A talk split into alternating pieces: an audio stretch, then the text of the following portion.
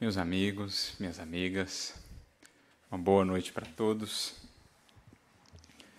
Que Jesus nos abençoe com a sua paz, que o seu amor envolva todos nós, que nos sintamos acolhidos pelo seu Espírito e pelo seu coração, para que assim sintonizados com o Evangelho, a nossa experiência aqui nesta noite possa ser transformadora. Porque sempre que dois ou mais corações se reúnem em torno do Evangelho, como o Mestre mesmo nos prometeu, a Sua presença se faz sentir, pois onde dois ou mais corações buscam o Evangelho, há a presença do amor. E por meio da Sua presença se faz um banquete para o espírito, para aquele que anseia por nutrir-se do pão da vida, para aquele que está sedento da água viva, para aquele que quer se deixar envolver e penetrar pela luz do mundo, para aqueles que buscam, enfim, o caminho, a verdade e a vida. Então, é, com esse espírito que espero possamos nos reunir aqui nesta noite. Quis o Senhor que a nossa programação fosse um pouquinho diferente da originalmente proposta. E nós acatamos, é claro, as suas decisões, as suas deliberações, mas com o mesmo espírito de serviço e de aprendizado que deve nos conduzir em cada passo da caminhada. E é também por isso que eu agradeço pelo carinho, desde já, pelo acolhimento expresso pelos corações aqui de Santa Rosa, de Santo Anjo, de todas as cidades da região que se façam aqui presentes. Imagino que esteja sendo transmitido também pelos amigos que nos acompanham via transmissão online. Que nós nos citamos realmente, apesar das distâncias, unidos, presentes neste momento, numa reunião espiritual, para além de qualquer espaço físico, onde os mensageiros do Mestre se fazem presentes, para a gente poder realmente, cada vez mais, como conversávamos aqui um pouco antes, tomar consciência dos desígnios do Mestre a respeito de cada um de nós. Onde estivermos, onde tenhamos sido por Ele colocados, que saibamos entender a magnitude do seu chamado e realizá-lo. Entendendo um pouquinho daquele que Ele adiantou para nós, que um dia sentiremos em plenitude, mas que podemos já, de certo modo, experimentar. Quando aos discípulos, na passagem da mulher samaritana, ele dirá: Eu tenho um alimento que ainda não conheceis. Porque a minha comida é compreender a vontade do Pai e cumpri-la, realizá-la. Que enquanto espíritos possamos nos deixar penetrar até a medula desta compreensão, para que a nossa ação se faça verdadeiramente produtiva para nós enquanto espíritos em jornada e para o mundo para o qual nos compete deixar também o nosso legado e a nossa contribuição. Então, mais uma vez, agradeço pelo carinho e acolhimento expressos a mim e a Flávia. A gente pode sentir mesmo o quão fomos bem envolvidos por esse amor fraterno e esperamos, de alguma maneira, retribuir dentro das nossas parcas possibilidades com alguma reflexão que lhe seja útil para a caminhada. Porque Aqui nós falamos daquilo que, para a nossa jornada, tem sido a força e a inspiração. Aqui nós falamos daquilo que, para nós, nosso esforço diário, tem sido a nossa salvação, o contato com o Evangelho, sem o qual não saberíamos onde estaríamos, não saberíamos onde poderíamos estar. Então, é com esse intuito que nós vamos conversar um pouquinho essencialmente sobre o Evangelho. a partir de algumas obras, a partir das propostas que havíamos estabelecido, vamos tentar fundi-las aqui, né, numa fala um pouquinho mais extensa do que originalmente prevista para este horário. Vamos tentar fundir as reflexões sobre o livro Paulo e Estevão, que estavam propostas para a tarde, com a reflexão agora da noite do Eis-me aqui, Senhor, porque de certo modo elas já estavam conectadas. Elas já tratavam desse mesmo universo, que é essa obra no fundo, e o quanto ela representa do Evangelho para nós. Porque, sem sombra de dúvidas, uma obra como essa é parte do Evangelho também. É um complemento sublime e valioso do Evangelho, não só de Atos dos Apóstolos, mas tudo o que Emmanuel coloca aqui, e aqui ele atingiu talvez o seu apogeu em sua obra, a gente percebe que ele atuava, na verdade, como médium mesmo. Se existia um médium no plano material, existia um médium no plano espiritual, que era Emmanuel, de esferas nós não conseguimos conceber. Aliás, temos até informações nesse sentido. Neio Lúcio chega a dizer, durante o processo ali de obtenção da obra, naquele contexto, certo dia com felicidade, nas reuniões íntimas ali do culto da família Joviano, na Fazenda Modelo, Certo dia ele chega com alegria dizendo que havia participado no mundo espiritual de um seminário sobre as epístolas paulinas, ministrado por ninguém menos do que o próprio autor das epístolas paulinas. E diz ele que tal era a magnitude do espírito, né, daquele espírito que mal ele podia descrevê-la. Como a dizer que aqueles espíritos acompanhavam mesmo aquele grupo, aquele esforço para que viesse ao mundo uma obra de tamanha magnitude espiritual.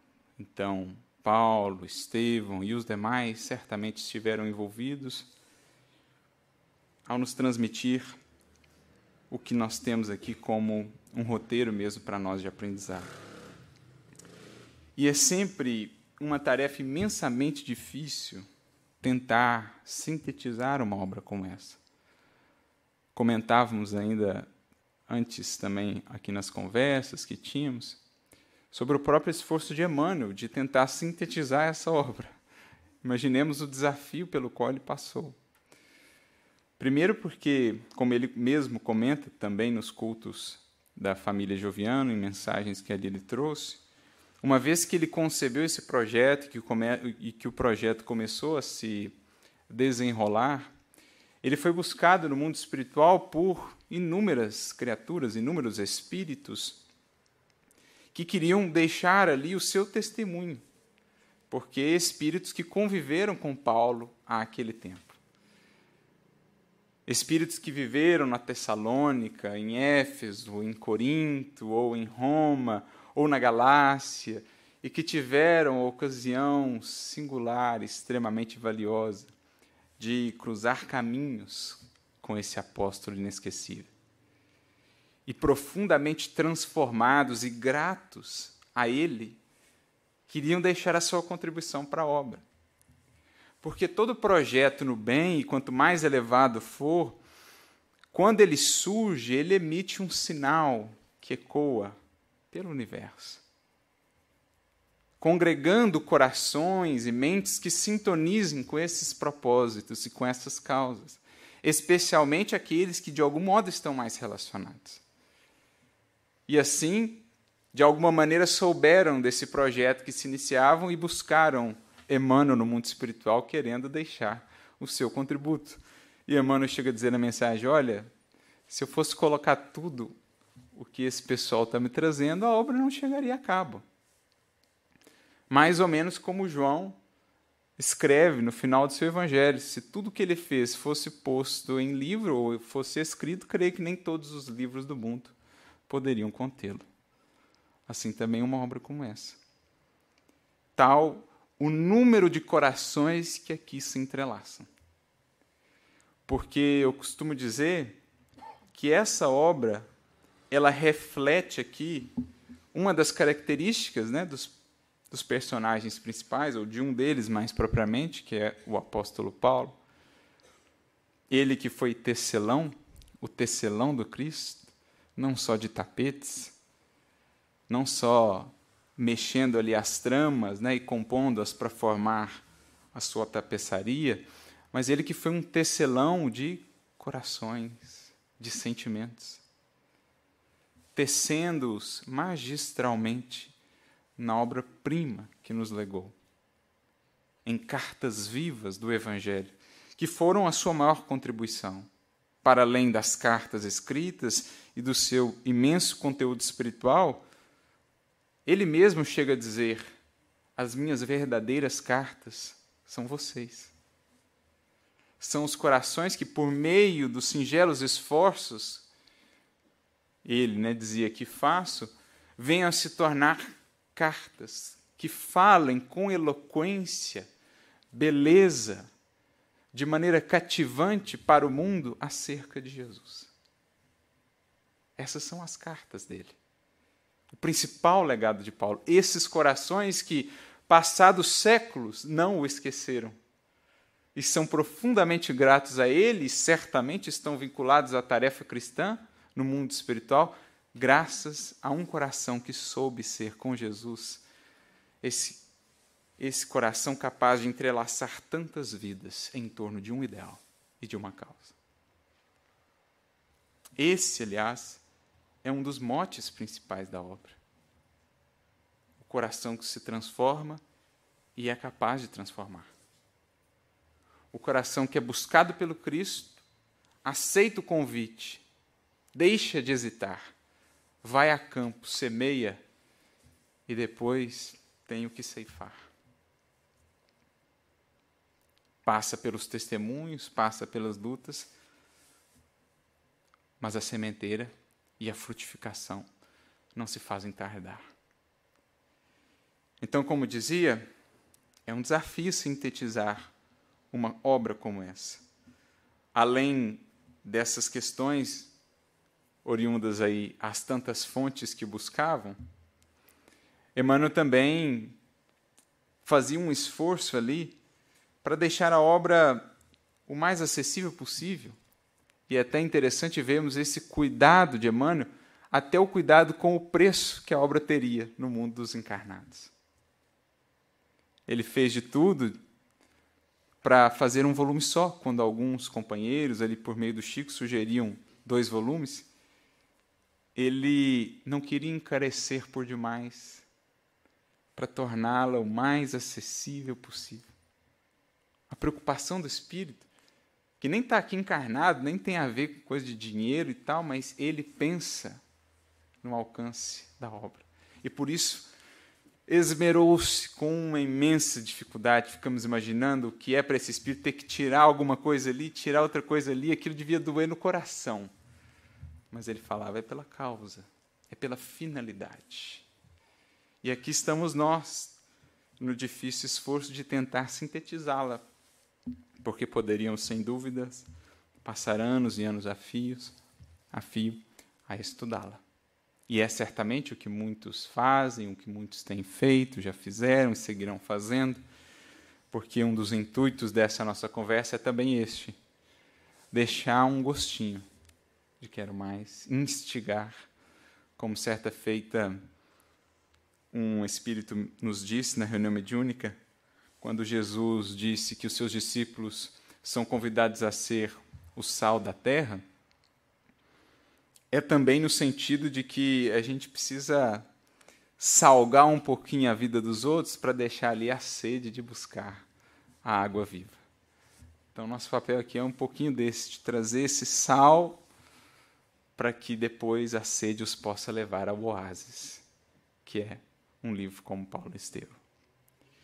E dentro desses esforços, então, de síntese, em outras abordagens, por exemplo, já seguimos o caminho de partir da síntese que Emmanuel sempre nos oferece no início de suas obras, que são os seus prefácios imensamente valiosos, que são como que bússolas a nós ofertadas por ele para que saibamos nos conduzir na obra sem perder ali o foco dos objetivos e finalidades principais. E no livro Paulo Estevão não é diferente, ele traz a sua conhecida breve notícia, é o título que ele traz, ou que ele dá ao prefácio da obra. E ali, dentre outras coisas, ele fala sobre os principais objetivos ou as principais motivações que o levaram a escrever esta obra. Dirá ele, são dois os principais. Claro que a partir destes, muitos se desdobram, mas são dois os principais. O primeiro deles, dirá Emmanuel, as igrejas amornecidas da atualidade e os falsos desejos dos crentes justificam o nosso propósito. Então, de uma maneira bem emanuelina, o que ele está a nos dizer? Muitos cristãos mornos, muitos cristãos iludidos quanto ao verdadeiro propósito do Evangelho e do cristianismo em nossas vidas. Muitos, diz ele, aguardando o menor esforço, as facilidades terrestres, os caminhos mais rosados e suaves, esquecendo-se do Calvário, esquecendo-se destes primeiros heróis e heroínas de nossa fé que deixaram para nós as bases e os fundamentos. Não só lá, aos tempos do cristianismo primitivo, mas também aqui, aos tempos das primeiras bases do Evangelho em nossa nação, na terra do Cruzeiro, ou mesmo aqueles que foram os pioneiros do Espiritismo nestas plagas que enfrentaram tantas lutas, mas com tanto denodo, com tanta fidelidade, com tanta entrega. Uma das coisas que mais nos encanta e felicita nas viagens que temos tido a oportunidade de fazer é conhecer em cada local um pouco dessa história dos pioneiros, das pioneiras, daqueles nomes que são lembrados com um profundo carinho e guardados no escrino do coração, como patriarcas e matriarcas que abriram um veio dourado de valores espirituais, nos quais nós que viemos depois vamos fazendo a nossa parte na continuidade da tarefa. Muitos na seara espírita, na seara cristã, acabam por se esquecer do esforço ou dos esforços destes primeiros, de seus sacrifícios, de suas lutas, até de suas quedas que foram revertidas em seu erguimento, em renovação. Queria ele, portanto, nos lembrar do que é o Evangelho de fato, para que não caíssemos nós nessa mornidão, nesta indecisão, na falta do cometimento da entrega, que definirá todo o nosso caminho cristão. Porque, como disse Emmanuel, certa feita a Chico e a todos nós, na tarefa cristã, começar é fácil, continuar é difícil, chegar ao fim é crucificar-se. É preciso lembremos-nos desses exemplos. Que encontraram na cruz de seus testemunhos a glória oculta que há para aqueles que descobrem, mesmo na dor, a força do servir e do amar, como forças transformadoras da vida. É o que Emmanuel vai dizer, é a glória oculta da crucificação. Por poucos ainda no mundo entendida essa glória. Mas que esses corações aqui nos lembram muito bem. Então, esse é o primeiro motivo. E o segundo que ele nos trará é para que nunca venhamos a nos esquecer de que na seara cristã o trabalho nunca se dará de maneira solo. Há sempre o elemento essencial da cooperação. Pois para que a seiva do amor possa fluir, nutrindo a árvore da vida, repletando-a de frutos, é preciso que haja pelo menos dois pontos entre os quais ela possa se ligar, fluir e avançar. Por isso, talvez Jesus tenha dito: onde dois ou mais, como a frisar que é preciso sempre pensarmos mais do que um. Corações que se congregam.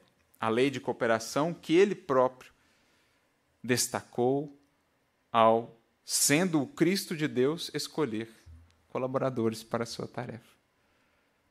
Colaboradores que não eram perfeitos, colaboradores que tinham ainda muito a ajustar-se, como a deixar para nós também esse ponto de contato que nos fizesse sentirmos mais próximos do chamado do Evangelho, que não é feito para anjos, mas para nós, os que aqui estamos, os que vamos descobrindo que é no trabalho que nos aperfeiçoamos, no trabalho que nos dignificamos, e não que não somos dignos ainda de trabalhar, pelo contrário.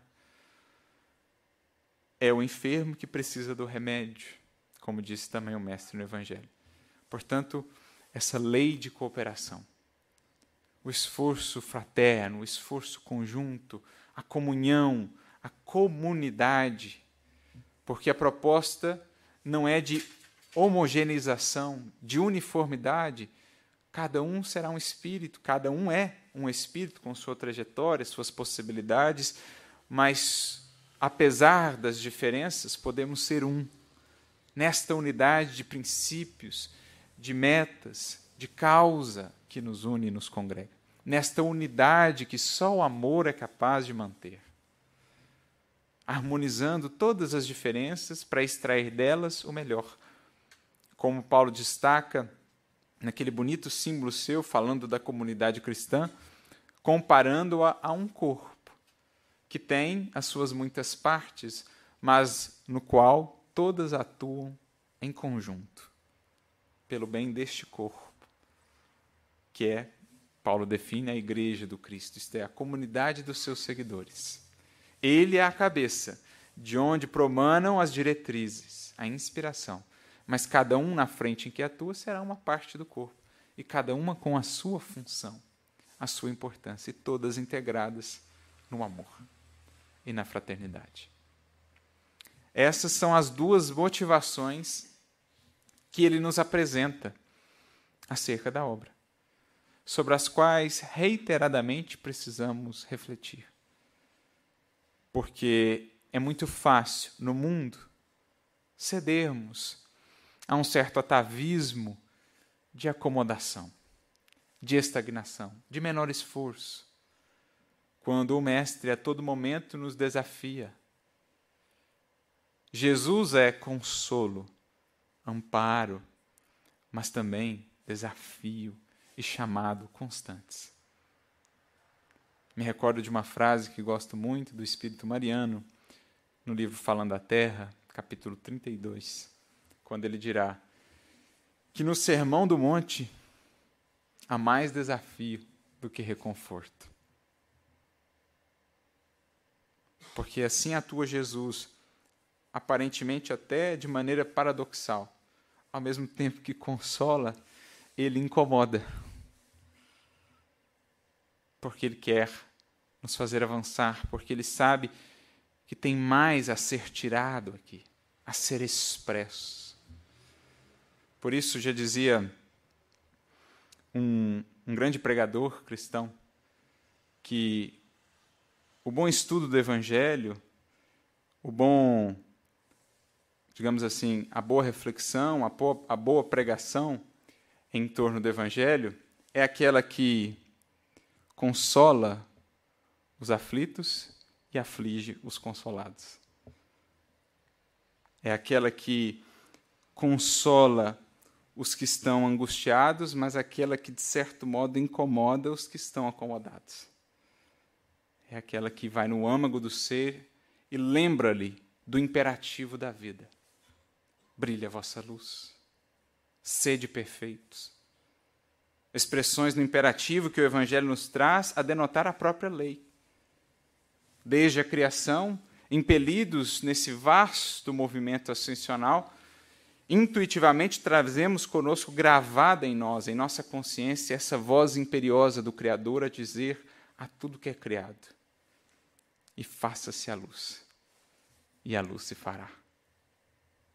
Desde o Fiat Lux inicial, desde a criação, tudo que sai de suas mãos, simbolicamente pensando, Deus não terá mãos como concebemos, obviamente, mas tudo que sai de suas mãos criadoras ou de seu verbo criador está por essa lei impelido à luz. Mas por vezes acomodamos-nos às sombras, seja da ignorância, naquilo que Emmanuel chama de ignorância acalentada, por nós cultivada, porque às vezes é cômodo não saber, ou muitas das vezes é cômodo não saber, para não dizer em todas elas porque os, a sabedoria ou o conhecimento, melhor dizendo, sempre nos tira de algum paraíso, sempre nos tira de alguma acomodação, seja pelas sombras de nossas paixões, em que nos fazemos ali cativos de nós mesmos.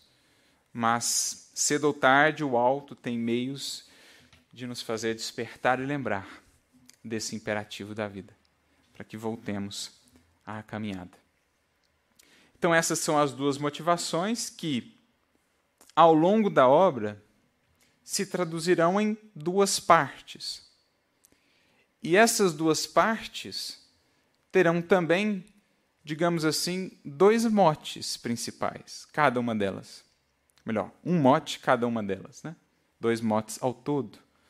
Se pudéssemos sintetizar a primeira e a segunda parte em uma palavra para cada, Aqui é uma visão, né? a partir de nossos estudos, naturalmente muitas são as possíveis, como um diamante de múltiplas faces.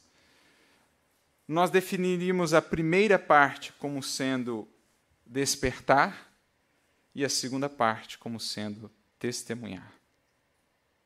Porque, em síntese, esta é a nossa jornada em relação ao Evangelho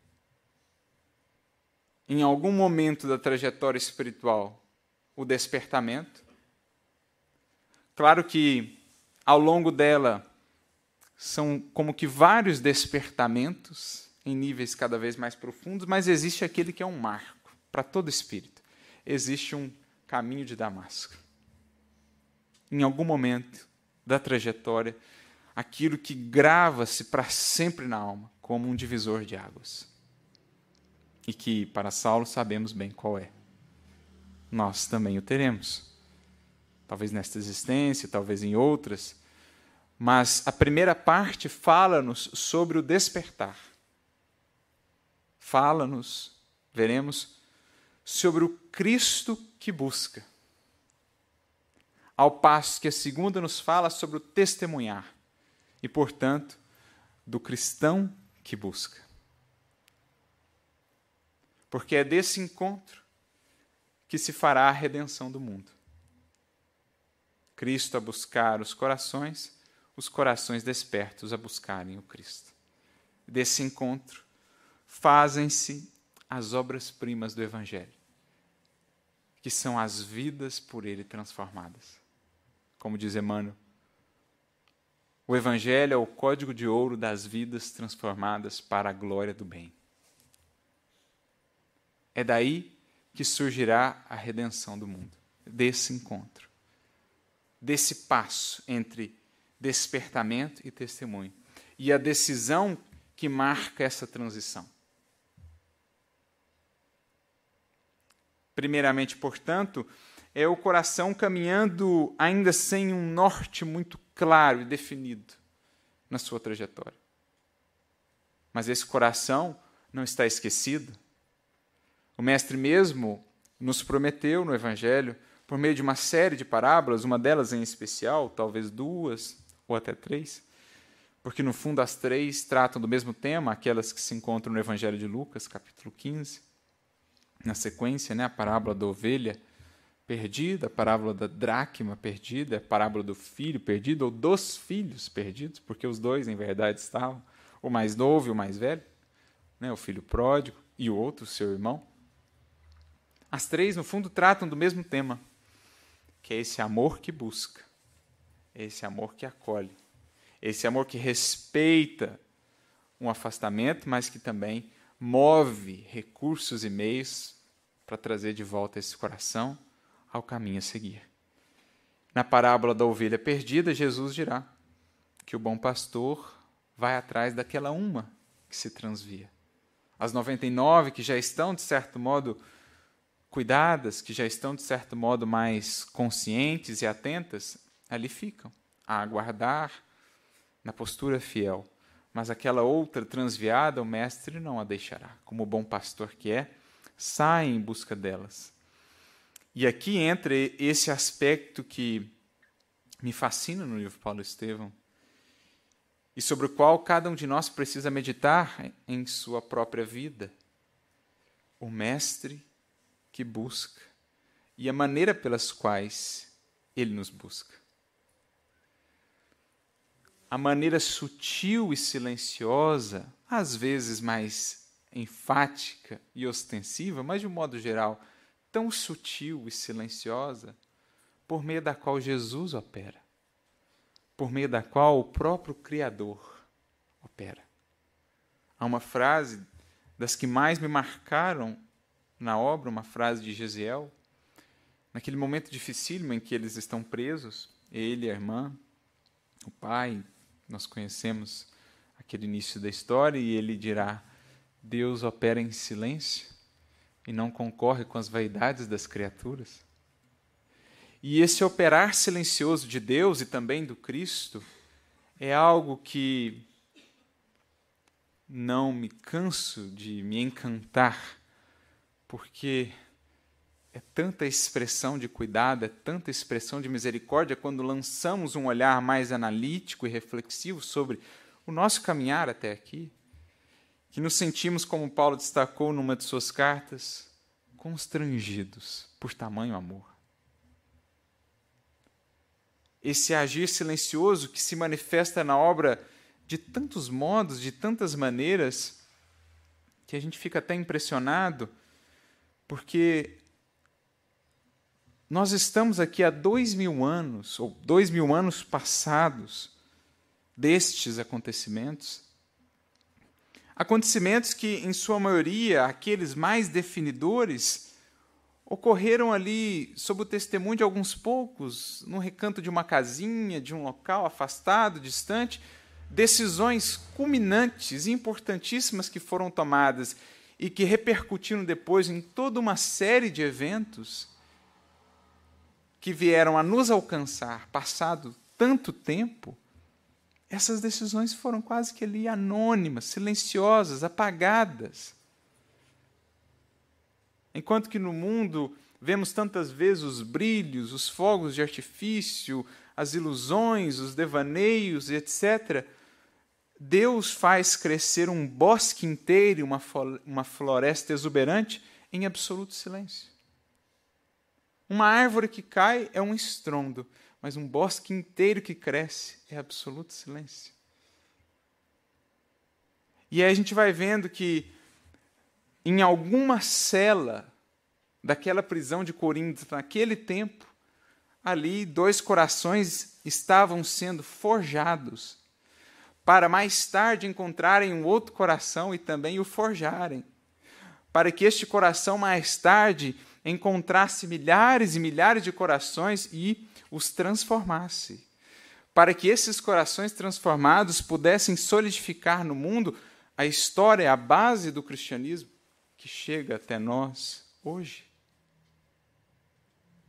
Eventos estes que começaram naquela cela escura em que um Gesiel e um Abigail conversavam à noite à luz das estrelas, esperançosos e confiantes em Deus deste evento, gente, o quanto não se desdobrou. Em alguma galera romana à qual foi ele condenado, Gesiel, este coração manteve-se fiel ao amor e ao bem que haviam o conduzido até ali. E foi naquele ambiente, imaginemos só, inclemente, áspero, doloroso, ali apagado para o mundo, que esse coração em silêncio foi conseguindo cativar e tocar até o feitor, até o capataz. Foi sendo visto como alguém diferenciado, e foi graças a essa postura de amor que ele foi indicado para cuidar de um homem que havia entrado naquele barco, por algum motivo, naquele momento. Sérgio Paulo adentra aquele navio enfermo. E aquele homem conhecido pelo seu amor, que foi indicado, em verdade, praticamente para morrer cuidando dele, porque adquiria também a enfermidade, adquiriria, aquele homem em silêncio segue fiel ao amor, apesar das consequências, ainda que ficasse doente. Fazia ele o que a consciência e o coração lhe pediam. E graças à chave do amor, ele encontra a sua libertação. Na gratidão daquele coração que ele havia auxiliado quando ninguém mais quis auxiliar. E graças a essa libertação, ele pôde chegar até Jerusalém, pôde conhecer a Simão Pedro, e aí as consequências se desdobram. Isso tudo, gente, a ocorrer num recanto obscuro de uma galera navegando pelo mar Mediterrâneo naquele tempo. Um evento que impactou a história da humanidade. Será que a gente consegue perceber a dimensão disso?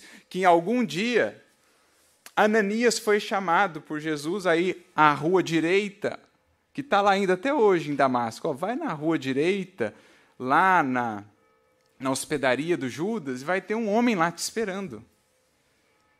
Quando você chegar, ele vai estar tá cego, mas ele viu em visão que alguém chegaria, chamado Ananias, para curá-lo. Vá lá. Ele é um vaso por mim escolhido. E ali, só os dois e os espíritos de testemunha, Paulo se convertia de vez e se entregava de coração e agora de olhos mais esclarecidos ao Evangelho. Naquela cena acompanhada por ninguém a não ser os espíritos.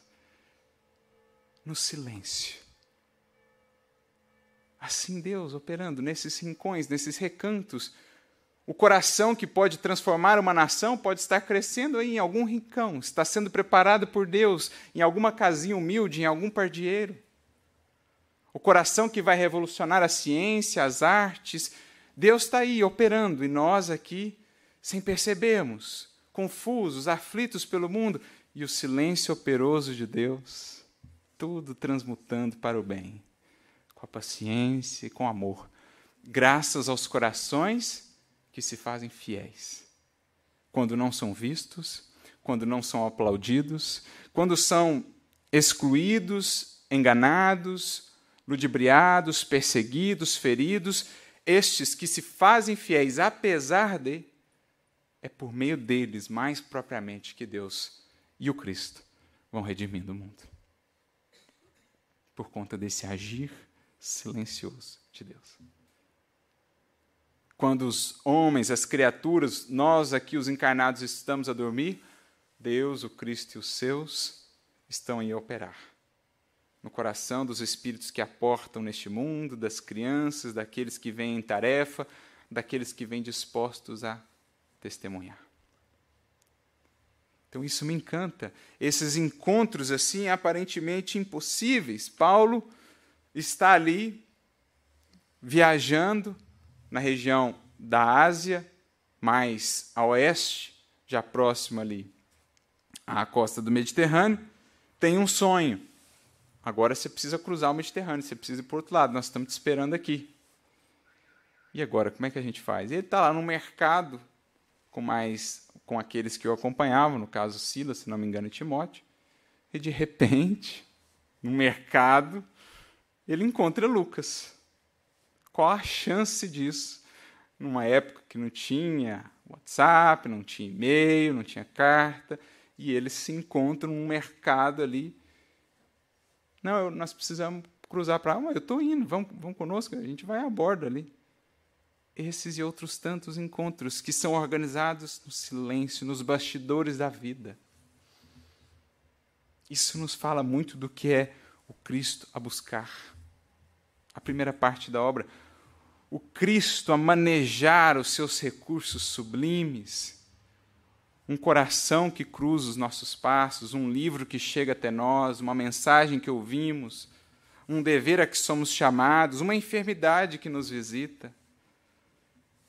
Silenciosamente, o Cristo vai fazendo com que venhamos a estar onde precisamos estar, dando-nos a autonomia de escolher. Mas ele insiste. Respeita mas envolve-nos, convida-nos. E é justamente isso que Saulo pôde perceber. num trecho que escolhemos aqui para sintetizar essa primeira parte da obra, quando daquele seu encontro luminoso às portas de Damasco, no caminho de Damasco. Quando ele cai da montaria, um gesto que é profundamente simbólico, não só a queda física, mas um voltar-se a si mesmo, um cair na realidade de si, diz Emmanuel, Saulo compreendeu. Desde o primeiro encontro com Estevão, forças profundas o compeliam a cada momento e em qualquer parte à meditação dos novos ensinamentos. Cristo chamara-o por todos os meios e de todos os modos. Cristo chamara-o por todos os meios e de todos os modos. A grande pergunta para nós é: como ele nos tem chamado? Porque que ele chama, temos a certeza, de todos os meios e por todos os modos que encontra. Mas é preciso que nós nos façamos minimamente mais receptivos. Desenvolvamos minimamente a nossa sensibilidade. E era inclusive o processo pelo qual Saulo passava, trabalhado pela dor, pelas desilusões, começava ele internamente a indagar-se quanto aos propósitos da sua vida, o que ele buscava de fato, o que havia conquistado até ali ou não. Lembrava-se ele dos cristãos, parece não ter nada e, no entanto, tem justamente o que eu desejaria ter, que era a paz. E é nesse, nessa mínima brecha que o Mestre se aproveita e mostra-se em sua luz. Assim também conosco, às vezes será a enfermidade na qual conseguimos vislumbrar essa luz do Mestre, às vezes será um dever que nos desafia, um trabalho, uma ocupação que não esperávamos. Se nos deixarmos meditar um pouco, refletir, abrir, veremos talvez esse fulgor que nos conclama.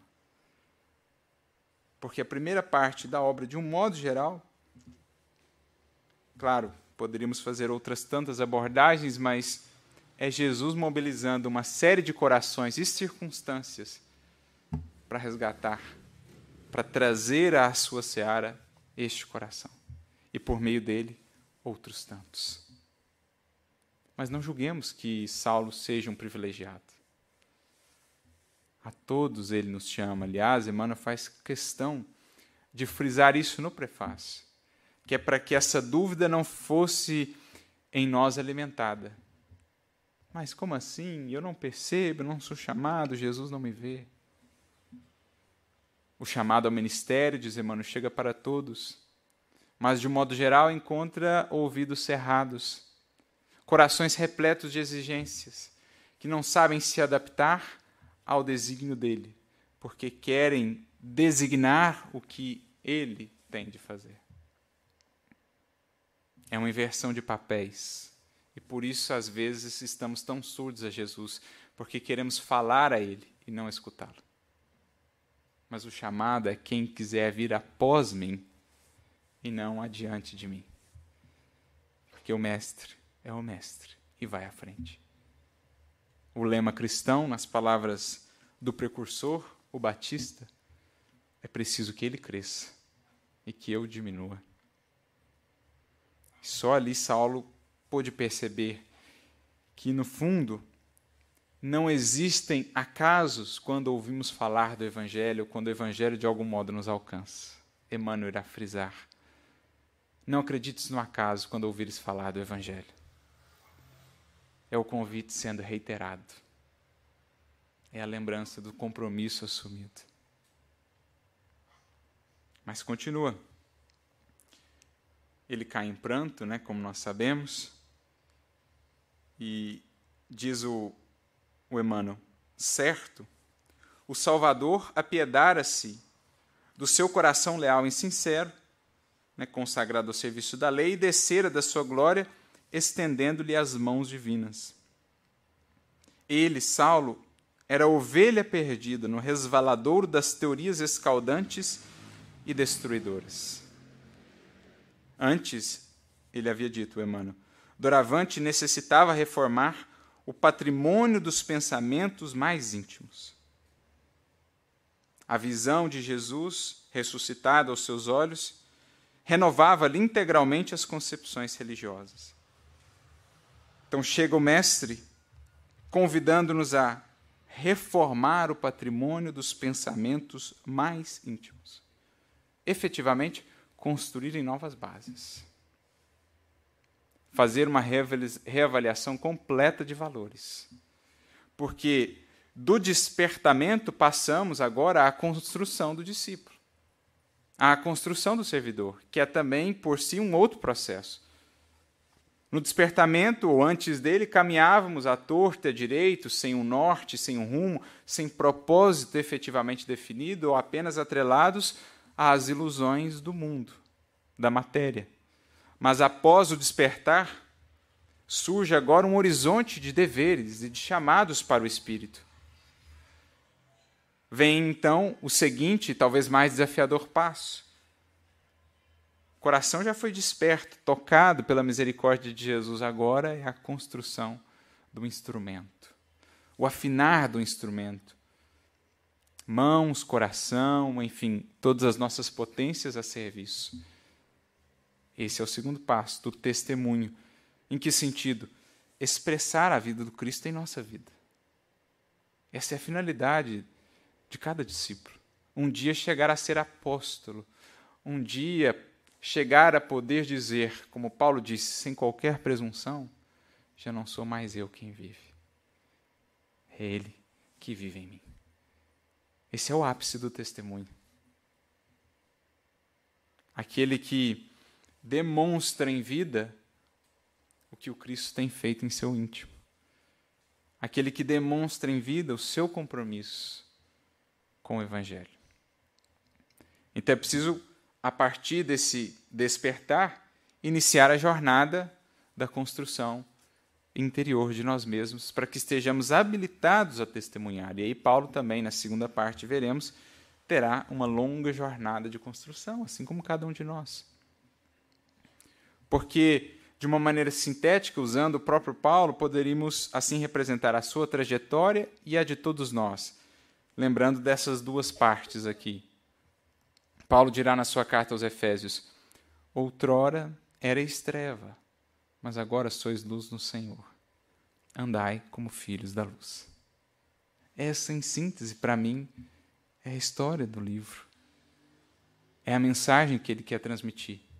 Antes do Mestre, a treva da ignorância, a treva das paixões, da cegueira espiritual uma vez em contato com o Evangelho, a luz do Senhor, que brilha em nossos passos. Mas ainda aí o trabalho não está acabado. Por isso, Paulo conclui: andai como filhos da luz. Porque muitos temos permanecido no agora sois luz no Senhor, isto é, a luz do Evangelho já brilhou em nossos passos, mas não temos ido além disso, fazendo com que a luz do Evangelho brilhe em nosso coração e em nosso modo de ser.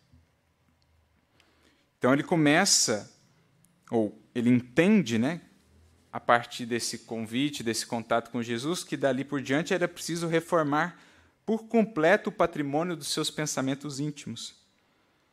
Ele era aquela ovelha que o bom pastor vinha resgatar, trazer de volta ao aprisco. Como ele diz, Jesus era o pastor amigo que se dignava a fechar os olhos para os espinheiros ingratos a fim de salvá-lo carinhosamente. Num ápice, o jovem rabino considerou a extensão daquele gesto de amor. Em alguns instantes, ele vislumbrou a magnitude daquele amor que tanto havia renunciado por nós, vindo ter conosco e indo ter com ele, buscá-lo mesmo naquela condição em que estava. Um amor que por muito perdoar, um amor que tal é a sua misericórdia, nos faz encontrar como única resposta possível amar de volta. É isso que o amor de Jesus faz em nossas vidas. Quando alcançamos a sua real extensão, não encontramos outra maneira de retribuir e sentimos que temos de retribuir. Não que Jesus espere, mas nós sentimos que é. A gente não encontra outro jeito senão amando de volta. Amando a Ele e amando a Ele na figura dos seus tutelados, de nossos irmãos, ou na figura da obra que nos cabe realizar, seja da instrução, seja a da exemplificação, seja da assistência. São formas que o Espírito encontra de responder a esse amor cada vez maior que ele vai devassando, porque costumo dizer que Jesus é um oceano, do qual conhecemos por ora a praia ali, a borda da praia, a rasura, mas as almas que se aprofundam vêm dimensões que não conseguem sequer delinear ou delimitar. Como disse Paulo na sua epístola aos Romanos, onde abundou o pecado, superabundou a graça. Traduzindo de maneira mais clara para nós, o amor de Jesus é tal que não importa o tamanho do nosso abismo, o abismo a que tenhamos nos arrojado, esse amor ali nos embala e ainda transborda. Não importa o quão pequeninos ou vazios nos sintamos, se a esse amor nos abrimos, ele nos preenche e sobra. Porque o que ele mais quer é ver-nos mais largos, de coração mais amplamente mais expandida, para podermos albergar mais e mais desse amor, transportando aos corações que ainda não o conhecem. E aí ele lembra-se, em lágrimas, né? De tudo que ele vivia, havia vivido até ali, os seus sonhos de ter uma família haviam ido por água abaixo, com o desencarne de Abigail, seus projetos tantos, e ele então percebe que agora era o momento mesmo de seguir um outro caminho, e diz Emmanuel, banhado em pranto, como nunca lhe acontecera na vida, fez ali mesmo, sob o olhar assombrado dos companheiros, e ao calor escaldante do meio-dia, a sua primeira profissão de fé: Senhor, que queres que eu faça? O passo essencial de transição entre o despertar e o início do testemunhar se chama decisão. Decisão que, naturalmente, é secundada pela vontade, faculdade soberana da alma. E aqui Paulo é para nós esse exemplo magno do que é resolução mesmo oriundo daqueles caminhos escabrosos, mesmo podendo ali encaminhar-se aos pântanos do remorso e da culpa indefinidamente, esse coração resoluto olha para o futuro, percebe a magnitude do amor que o embalava, não o esmagava, mas lhe estendia a mão, e então diz: A ti me entrego, o que queres que eu faça? Não pergunta o teor do trabalho, não estabelece exigências, prazos, termos. O que queres que eu faça? Decisão, meus amigos. Definição. Como disse Emmanuel aqui, aquela alma resoluta, mesmo no transe de uma capitulação incondicional, humilhada e ferida em seus princípios mais estimáveis, dava mostras de sua nobreza e lealdade. E aqui entra um, uma espécie de parêntese, mais de conexão, o outro tema que nos congrega. Porque isto aqui é o eis-me aqui, Senhor. Que pouco mais à frente aqui no tempo seria expresso por um outro grande coração, dentre tantos que poderíamos extrair desta obra, não a reduzindo a Paulo e Estevão, obviamente, Ananias, o autor desta frase, que pouco depois desses acontecimentos, em Damasco é chamado por Jesus. Está registrado no livro de Atos, no capítulo 9, versículos 10 em diante. Jesus aparece e lhe diz: Ananias. E o coração fiel responde: Como? Eis-me aqui, Senhor. Sem exigências, sem termos, sem expectativas, sem caprichos. Eis-me aqui, Senhor. Jesus esclarece o teor do trabalho. Lembra de um tal de Saulo que está vindo por aí atrás de você? E aí ele comenta. Sim, eu ouvi falar muito dele, que ele tem feito coisas difíceis lá em Jerusalém, né? E que aqui ele está munido de cartas dos sumos sacerdotes para prender a todos que se confessarem cristãos. Ele não. Às vezes a gente interpreta como se ele estivesse hesitando, mas ele simplesmente informa: sei quem é. Sei do teor das suas tarefas, da atividade. E Jesus então apenas complementa: Vai, pois, porque ele é para mim um vaso escolhido. E eu o mostrarei quanto lhe compete padecer por amor de meu nome. E aí o texto diz simplesmente: Ananias foi. Não teve, Senhor, mas tem certeza? Senhor, mas é isso mesmo? Ananias foi. Como um dia Barnabé foi buscar aquele homem que estava de novo lá numa pousada, choroso, quando os companheiros do caminho, no primeiro momento, ainda indecisos, não sabiam se o acolhiam ou não, se era uma armadilha de novo ou não, quando ele volta do deserto, alguns pendendo para não acolhê-lo, outros, dentre eles Pedro e principalmente Barnabé, pendendo para acolhê-lo, Barnabé diz: Não, eu vou. Daí que eu vou. E foi. Resoluto, firme. E essa resolução, meus amigos, é algo sobre o que precisamos meditar profundamente. O porquê ainda de tantas hesitações. Nesse sentido, me recordo de uma mensagem de Emmanuel que se encontra no livro Rumo Certo, capítulo 26, chamada Decisão e Vontade em que o Emmanuel dirá: Incerteza parece coisa de pouca monta, mas é assunto de importância fundamental no caminho de cada um. Fundamental. As criaturas entram na instabilidade moral, habituam-se a ela e passam ao domínio das forças negativas sem perceber.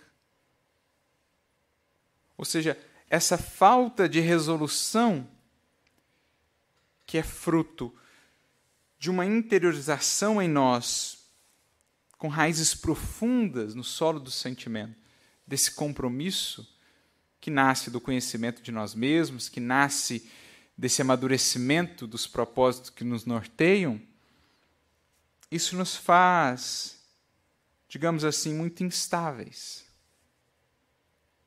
Diria Tiago na sua epístola: aquele que duvida é como a cortiça ao sabor das ondas do mar. Ora para lá, ora para cá, não consegue manter um roteiro de estabilidade por meio do qual a espiritualidade o possa auxiliar. Porque na hora que os espíritos, os bons amigos, vêm em auxílio, ele muda de sentido, ele muda de direção não conseguem estabelecer então uma constância por meio das quais ou por meio da qual cada trabalho na seara do evangelho cresce. Sem continuidade, sem perseverança, não há efetiva construção nem conquista. Talvez por isso Jesus tenha dito no evangelho de Lucas: com a vossa perseverança ganhareis as vossas almas. Em algumas traduções encontramos paciência, a palavra grega hipomone, que pode ser traduzida por paciência, perseverança, fortaleza ou resolução, firmeza de propósito.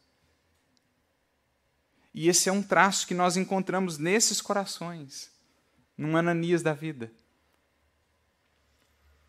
Essa resolução, essa vontade firme que os colocava disponíveis, seja qual for a tarefa porque isso exige coragem. Esses dias mesmo eu passava pela passagem do cego de Jericó, no Evangelho de Marcos, e aí quando Jesus para para recebê-lo, né, as pessoas que se dirigem a ele dizem assim: coragem, ele te chama. Eu fiquei pensando, que estranho, né? o indivíduo está se dirigindo para Jesus e eles falam para ele: coragem. Porque geralmente fala, a gente fala ou indica coragem para uma situação difícil que vai ser vivida, para algo doloroso, para algo né, desafiador. E ele estava ali se encaminhando para Jesus e eles dizem: coragem. Como a dizer que não é possível apartar a caminhada com Cristo desta coragem. Que é um agir amoroso, agir com o coração, de onde vem a própria palavra. É um coração resoluto e que, por tal firmeza, contagia, agrega. Porque porque essas almas eram tão capazes assim de contagiar? Resolução. Sabe aquelas almas que a gente convive, que você vê que aquilo está tão entranhado nele, aquilo vibra tão fundo nele, brilha tão belamente nos seus olhos, que aquilo nos toca, aquilo nos envolve, aquilo nos arrasta. É a força dessas almas. Lembrando ainda um outro exemplo que Emmanuel vai comentar, no livro Vinha de Luz, capítulo 12, em que ele fala de Barnabé. Estamos aqui, Paulo, Ananias, Barnabé, para ver se traço em comum entre eles. Nessa mensagem, o Emmanuel comenta uma fala do, do livro de Atos 11, 24, quando diz que a fé de Barnabé era tal que ele uniu muitas almas ao Senhor. E aí o Emmanuel vem comentando, dizendo que pregar a doutrina não exige, assim, grandes coisas do indivíduo alcançar um título de teólogo, de sacerdote.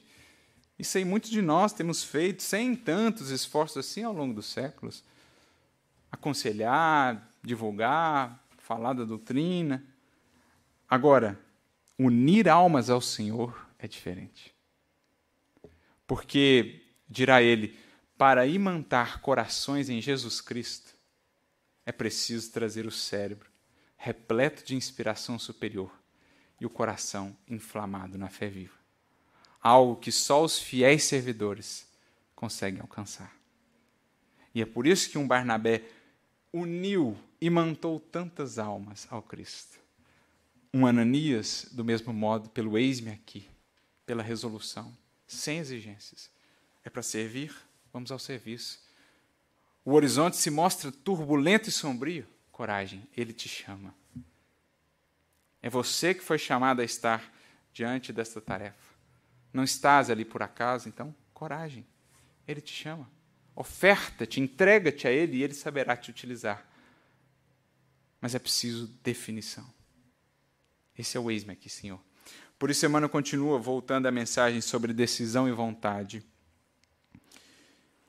É, Dizem-se nessas criaturas que acabam caindo sobre as, sob as forças negativas sem perceber, dizem-se confiantes pela manhã e acabam indecisos à noite. Frequentemente rogam em prece: Senhor, eis-me diante de tua vontade. Mostra-me o que devo fazer. E quando o Senhor lhes revela, através das circunstâncias, o quadro de serviço a expressar-se, exclamam em desconsolo: Quem sou eu para realizar semelhante tarefa? Não tenho forças, ai de mim, que sou inútil.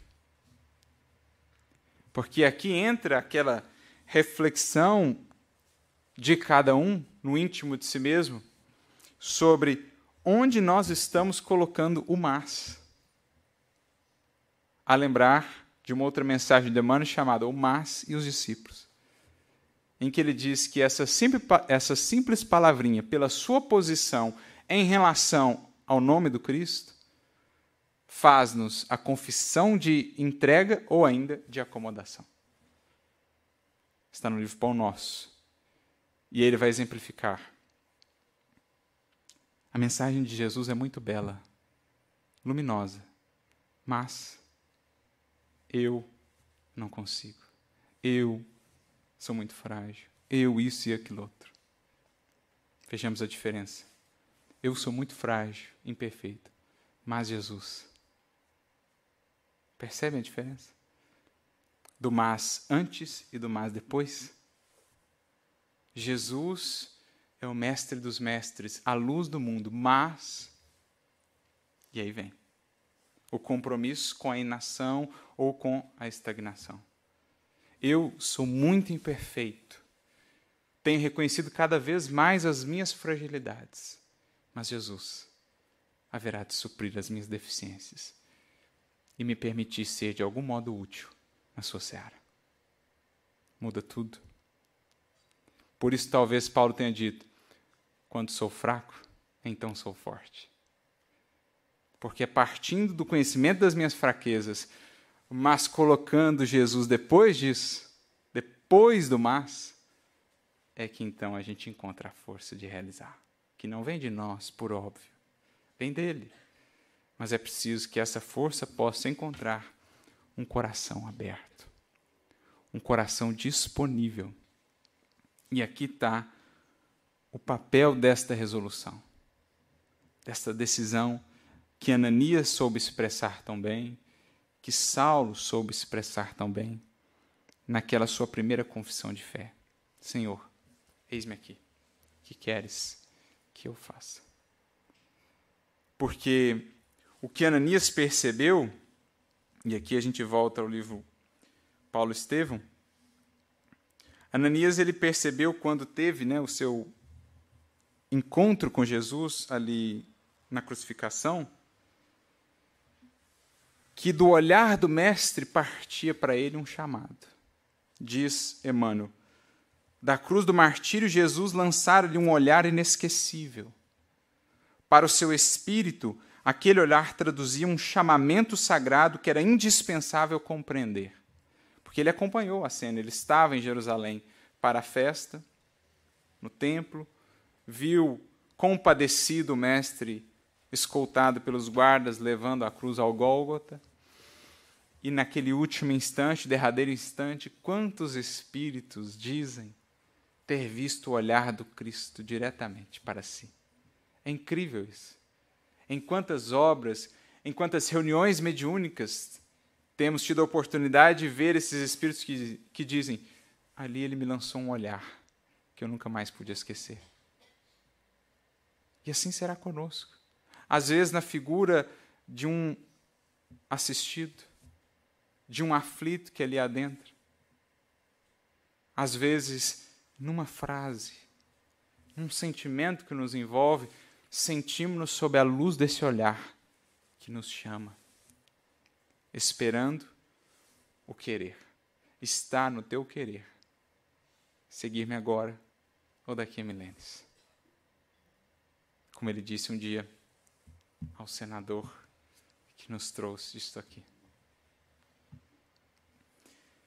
Ele vê toda aquela cena, Ananias, passam-se os três dias, corre a notícia da ressurreição, e então ele busca vincular-se ao trabalho, vincular-se a Simão Pedro, logo no início da Casa do Caminho Nascente. Por quê? Diz o texto, e aqui é muito bonito. Tão sublime a narrativa quando ele foi dialogar com Simão Pedro, tão sublime a narrativa, tão elevados os ensinamentos e tão profunda a revelação que lhe aclarava o espírito, que aceitou o evangelho sem mais hesitação. Então, o que ajudou ele a construir essa resolução? A não mais hesitar? Três coisas. A sublime narrativa. E quem que narrou para ele? Pedro. O que, que a gente depreende disso? que havia tanto Cristo nas palavras de Pedro, tanto carinho, tanto amor. Ele soube traduzir com tanta verdade o Evangelho em sua vida e naquilo que falava, que ele pescou mais um coração, que ele imantou mais um coração. Então, a sublime narrativa a destacar o papel de cada um de nós na expansão do Evangelho, porque é por meio de um outro coração que cada espírito virá a conhecer Jesus. Não tanto o evangelho lido, mas o evangelho visto. Claro que esse nos ajuda, o evangelho lido, mas é o visto que nos conecta.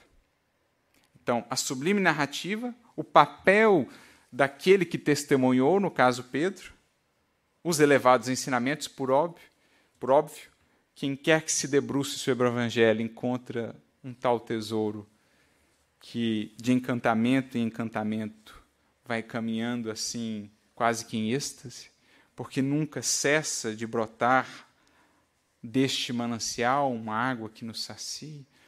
Parece nunca acabar a riqueza das palavras de Jesus, os detalhes, as nuances, enfim.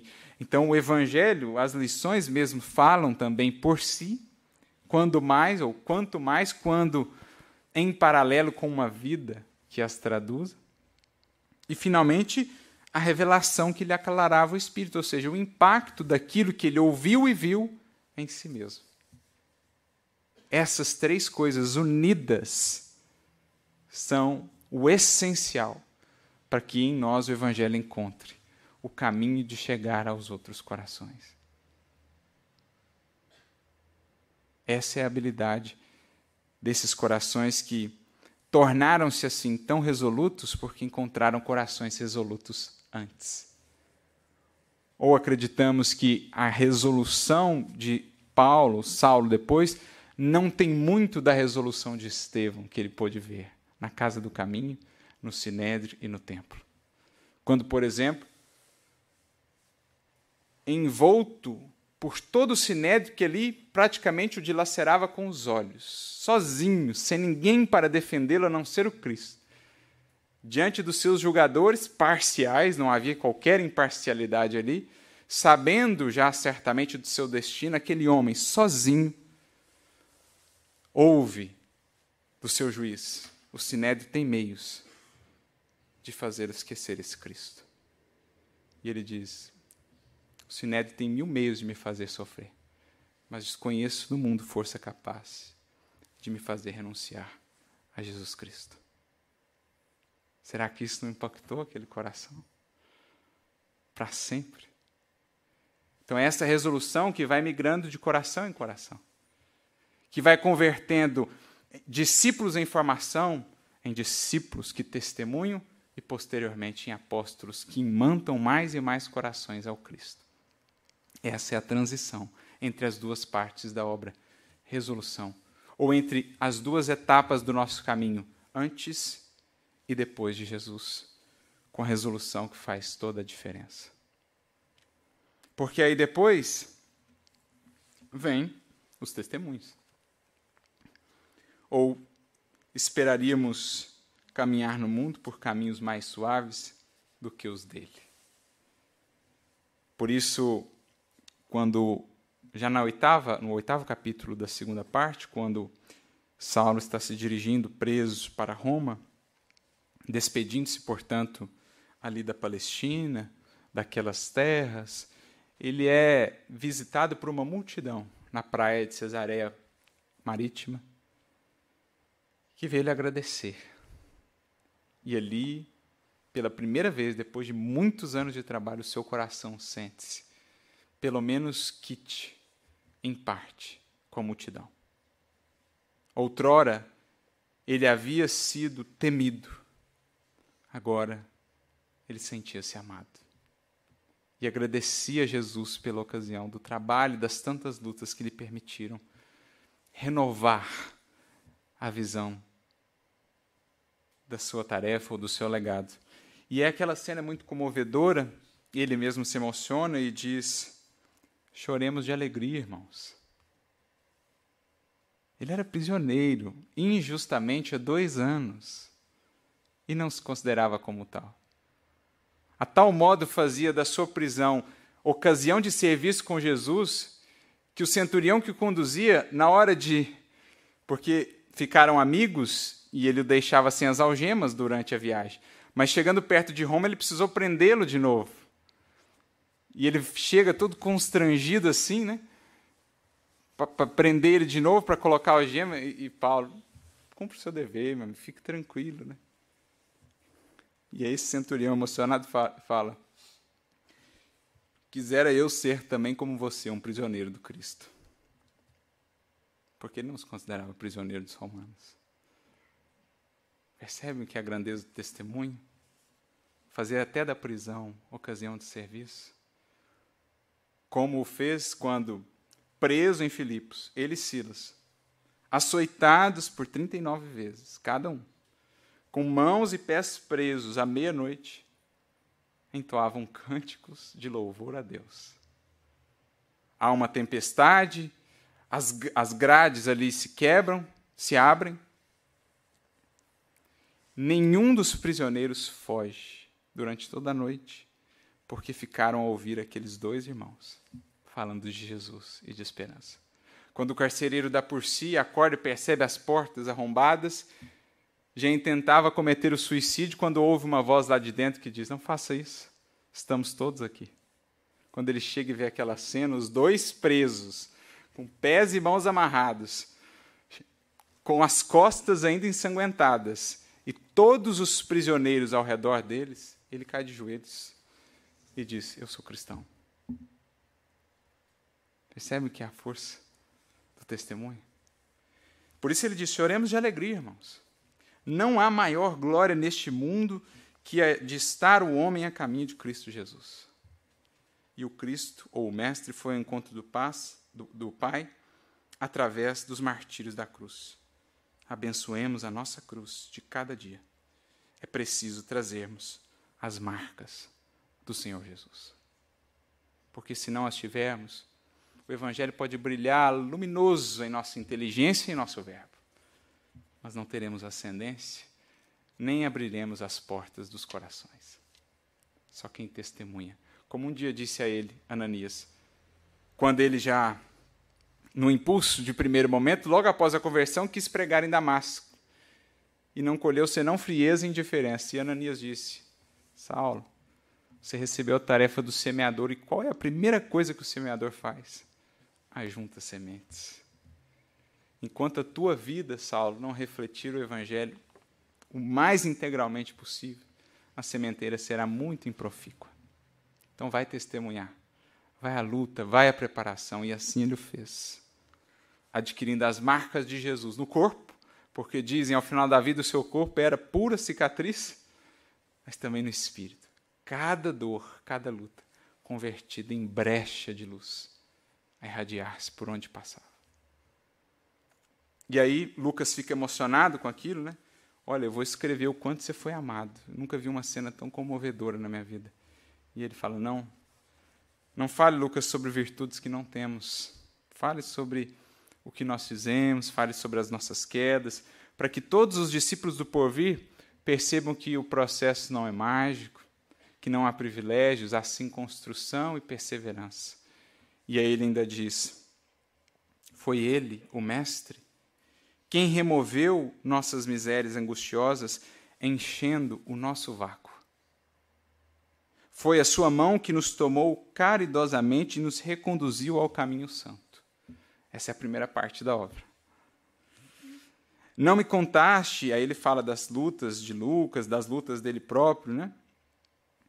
Assim como iluminou minhas veredas sombrias as portas de Damasco, levou-te ele à igreja de Antioquia para que lhe ouvisses as verdades eternais. Né? Lucas conhece primeiramente o cristianismo em Antioquia. Por mais que tenhamos estudado, Lucas, sentimos um abismo entre nós e a sabedoria eterna. Por mais que tenhamos trabalhado, não nos encontramos dignos daquele que nos assiste e guia desde o primeiro instante da nossa vida. Nada possuímos de nós mesmos. O Senhor enche o vácuo de nossa alma e opera o bem que não possuímos. E mais adiante ele conclui: no meio de tudo isso, de qualquer labor ou tarefa que viemos a nos entregar, lembremos o que diz aqui Paulo: fomos apenas míseros servos que se aproveitaram dos bens do Senhor para quitar ou pagar as próprias dívidas. Ele nos deu a misericórdia para que a justiça se cumprisse. Essa é a expressão do coração que, por 30 anos, num processo gradual e perseverante, constante, pôde construir essa presença em si, fazendo-a tão eloquente e tão afirmativa. Porque, no fundo, cristianismo é sobre isso, como falamos ao início. Cristo a nos buscar e depois nós a buscarmos o Cristo. Como diz Emmanuel numa mensagem em que comenta a fala de Ananias, eis-me aqui, Senhor. Cristianismo significa Cristo e nós. Poderíamos acrescentar em nós. Porque os homens esperam Jesus, mas Jesus espera também os homens. E não acreditemos no mundo redimido sem almas redimidas, diz Emmanuel nesta mensagem.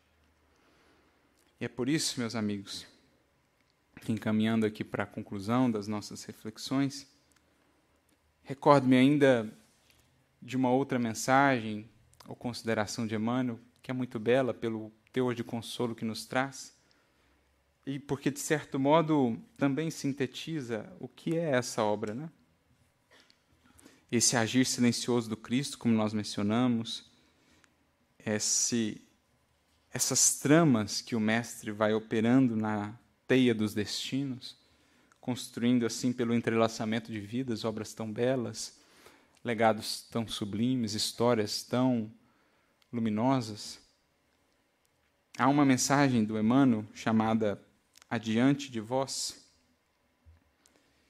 que se encontra no livro Vinha de Luz também, capítulo 67, em que ele fala de uma de uma mensagem daquele mensageiro na ressurreição do mestre, quando alguns vão buscá-lo no túmulo e não o encontram. Diz lá o anjo, né? Olha, avisem para os seus discípulos e para Pedro que ele vai adiante de vós para a Galileia. E é muito bonita a abordagem que Emmanuel traz, porque ele figura a Galileia aqui como sendo para nós o reino. Jesus escolheu aquele para ser o seu rincão principal de atuação, e a Galileia passa a ser para nós a representação dessa, dessa comunhão, dessa convivência com Jesus, que é o seu reino. E diz o texto que ele vai adiante de nós. Emmanuel pega isso e dirá: É raro encontrarmos discípulos decididos à fidelidade sem mescla nos momentos em que a luta supera o âmbito normal. Ou seja, onde geralmente a questão pega para nós. Porque despertos para o valor do Evangelho, creio que todos que aqui estamos, minimamente, o que geralmente tem pegado para nós, não nesta apenas, mas em outras encarnações, é o passo da transição entre o despertar e o testemunhar, que é justamente a decisão. Geralmente vamos com Jesus até uma milha, mas raríssimos querem ir até a segunda. Geralmente vamos com Jesus até a túnica, mas raríssimos querem também dar o manto. Geralmente vamos com Jesus até uma face, mas raríssimos querem dar a outra a integralidade do que somos. Então, geralmente, quando a, a luta se mostra mais sombria, desafiadora, são raros os que dizem: Eis-me aqui, Senhor. São raros os que tendem coragem, Ele te chama. Porque foram justamente os que fizeram isso que são hoje lembrados e pelos quais nós temos uma profunda gratidão. Seja ele um Paulo, seja ele um Ananias, seja ele um pioneiro do espiritismo aqui em nossa região ou em qualquer outro lugar, foram esses homens e mulheres que disseram, quando o horizonte era o mais sombrio, eis-me aqui, Senhor. Por isso, Emmanuel continua. Comumente, em se elevando a experiência para maiores demonstrações de coragem, valor e fé, modifica-se-lhes o ânimo de imediato, converte-se a segurança em indecisão, a alegria em desencanto. Multipliquem-se os obstáculos e surgirá a dolorosa incerteza. Os aprendizes, no entanto, não devem olvidar a sublime promessa do princípio, quando o pastor recompunha o rebanho disperso. Então ele já havia chamado. Depois das lutas maiores, novamente o rebanho se dispersou e ele chama de novo, porque ele insiste, não desiste. O mestre dirá ele mais adiante, está sempre fazendo o máximo na obra redentora, contando com o esforço dos cooperadores apenas nas particularidades minúsculas do celeste serviço. Ou seja, ele vai sempre adiante. Ele tem ido adiante de nós, preparando as circunstâncias, preparando os encontros, operando em silêncio, para que ao passar por determinado trecho da estrada, ali não estivéssemos desamparados, sem norte ou sem recursos. A questão é entender Ele que vai aplanando caminhos e o papel que nos cabe de ir seguindo, aproveitando esses caminhos e aproveitando para semear. Não vos entregueis, conclui Emmanuel, às sombras da indecisão quando permanecerdes sozinhos ou quando o trabalho se agrave na estrada comum. Ide, confiantes e otimistas, às provações salutares ou às tarefas dilacerantes que esperam por nosso concurso e ação. De certo, não seremos quinhoados por facilidades materiais, ou perdão, deliciosas, num mundo onde a ignorância ainda estabelece lamentáveis prisões.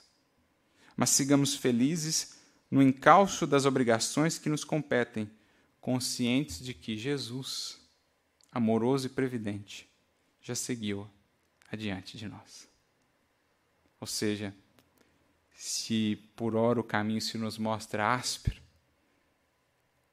é porque, em verdade, muito áspero, muito mais áspero, estava ele antes de Jesus para nós o preparar.